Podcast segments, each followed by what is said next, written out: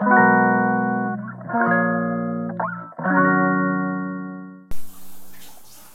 い、大豆です、えーこんにちは。今日は実験的に、えー洗い物をしながらちょっとお話をさせていただこうかと思ってやっております。もしもお聞き苦しい点などありましたら、えーすみません。えーそうですね、洗い物で思いつくことといえば、えー皆さん納豆納豆はいかがでしょう？お好きな方いらっしゃいますでしょうか？納豆にはいろんなそうですね栄養面のこともあったり健康にいい点などいろいろあるのは皆さんご承知の通りだと思います、えーそのうちの一つに、えー血液をですねサラサラにするという効果があるのを皆さん知っていますでしょうか？実はですね洗い物をしているとそのサラサラになる血液をサラサラにするということを、えー目で見て肌で感じることができちゃいます、えー実はですね我が家では、えー洗い物する時ですね。納豆に水食べ終わった納豆ですね。食べ終わった納豆に水を張って、えーその納豆のあのぬるぬるぬべぬべです。ぬべぬべしたもの。あれをですね、えーお肉料理。お肉料理の食べ終わったえ食器にぬぬるぬるぬる納豆のぬるぬるをこう入れるとですね実はあっという間にお肉の脂とかがですねさら、えーもうなすぐになくなってしまうぐらいとても強力な油を落とす力があります。それで、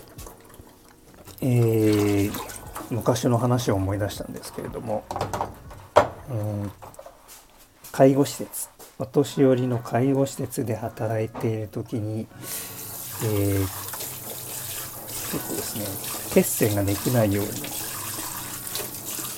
脳卒中とかですねそういう心筋梗塞とか血液が固まってしまう人たちは血液をサラサラにするお薬を結構飲んでる人がいます。でその人たちが、えーその薬を、えー飲みながらですね、えー一緒に食事をしないでくださいっていうふうに言われている食べ物のうちの一つに、え実は、え納豆があります。と言いますのもその薬を飲みながら、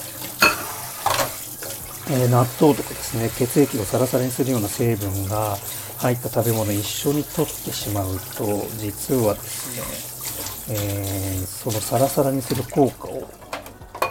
非常に高めてしまうということが起こってしまいます。そうすると、えーもしもこう切り傷とかですねそういうものが、えー傷を負った場合に、えーこう血が固まらなくなってしまうんですね。そういうことをなるべく避けるようにということで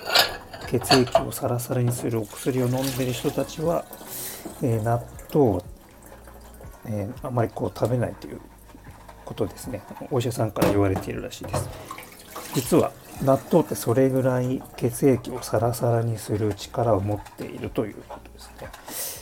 ね。ですので、えー皆さんもですねちょっと、えー今のことをちょっと思い出してですね、えー定期的に納豆を取ってみてはいかがでしょうかはい今日はちょっと実験的にですね、えー洗い物をしながら、